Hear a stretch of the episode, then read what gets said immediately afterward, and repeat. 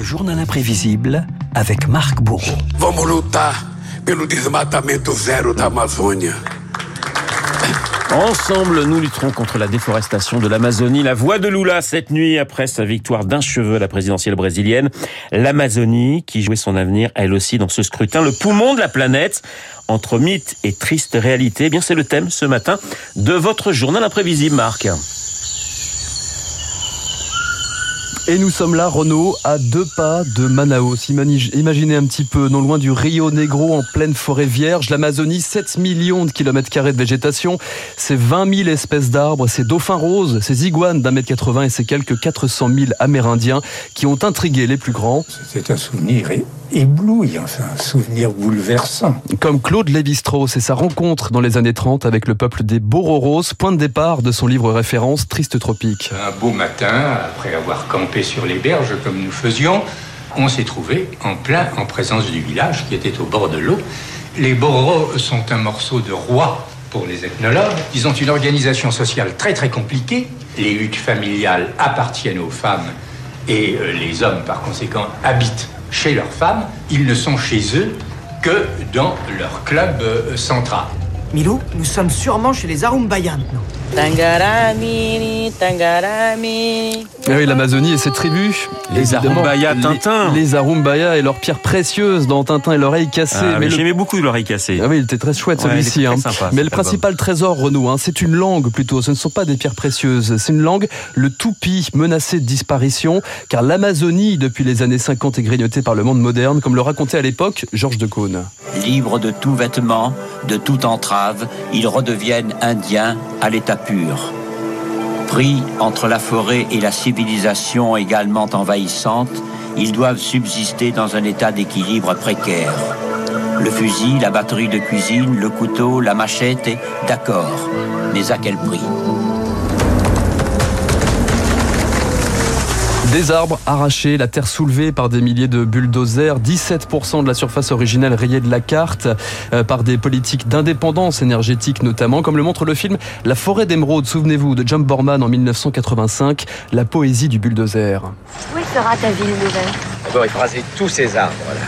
Tout ça, jusqu'en bas, jusqu'au bord du fleuve, avant même de commencer à construire le barrage. Et là-bas, on mettra la ville et la piste d'atterrissage. Les barrages, les routes, la civilisation, l'Amazonie, point de tension entre les peuples premiers et les peuples modernes, illustrés par un visage, le chef du peuple des Kayapos. Renaud, vous aurez peut-être reconnu Alors, je ne parle pas directement, mais ça doit être le chef Raoni, non le chef Raoni, Voilà. exactement, et sa couronne de plumes Absolument. célèbre, son célèbre labret aussi, ce disque de bois inséré sous sa lèvre supérieure. Il y avait Raoni. Sting qui était jamais très loin derrière lui, non Eh bien voilà, justement, on va en parler. Raoni, celui qui, dès les années 80, alertait sur le désastre environnemental qui menace le poumon de la planète. Quand le blanc est apparu, alors les Indiens sont tombés malades. Les forêts sont en train d'être détruites, les animaux aussi. Je viens de très loin jusqu'ici pour que vous compreniez. Mon peuple est en train de mourir. Nous les Indiens, nous sommes différents de vous. Nous vivons dans la forêt pour vivre. Vous, vous faites de l'élevage pour manger. Je n'ai qu'une pensée, laissez la forêt tranquille, laissez les rivières tranquilles.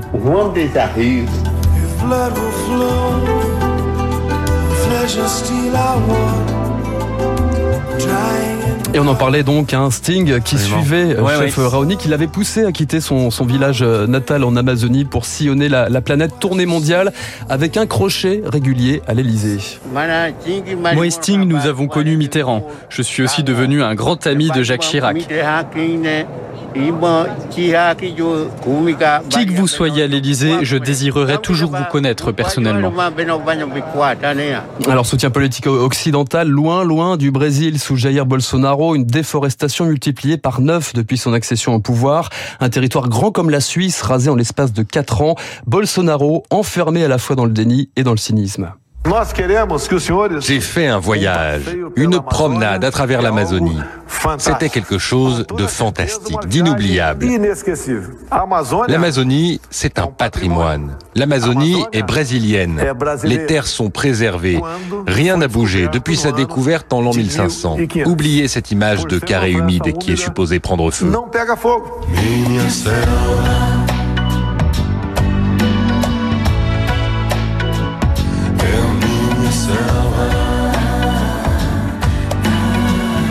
C'est désormais un danger capital qui attend Lula. Avec un cinquième des terres rasées, le poumon de la planète est proche du point de non-retour. Enjeu climatique, enjeu mondial. Comme le décrivait déjà l'écrivain Blaise Sandrard, l'Amazonie, c'est la dernière page de la Genèse qu'il nous reste à écrire. Être à l'aube des échecs, seul avec des givarots, sans un mot avec des chefs, venus du Mato Grosso. Bernard Lavillier, non Bernard Lavillier, Minia Selva, ça veut dire ma, ma jungle. Ah ouais, bah c'est une très belle chanson, effectivement. Alors, il y avait les Givaros, il y a les Bororo, et puis il y a la tribu des bourreaux pour le journal imprévisible.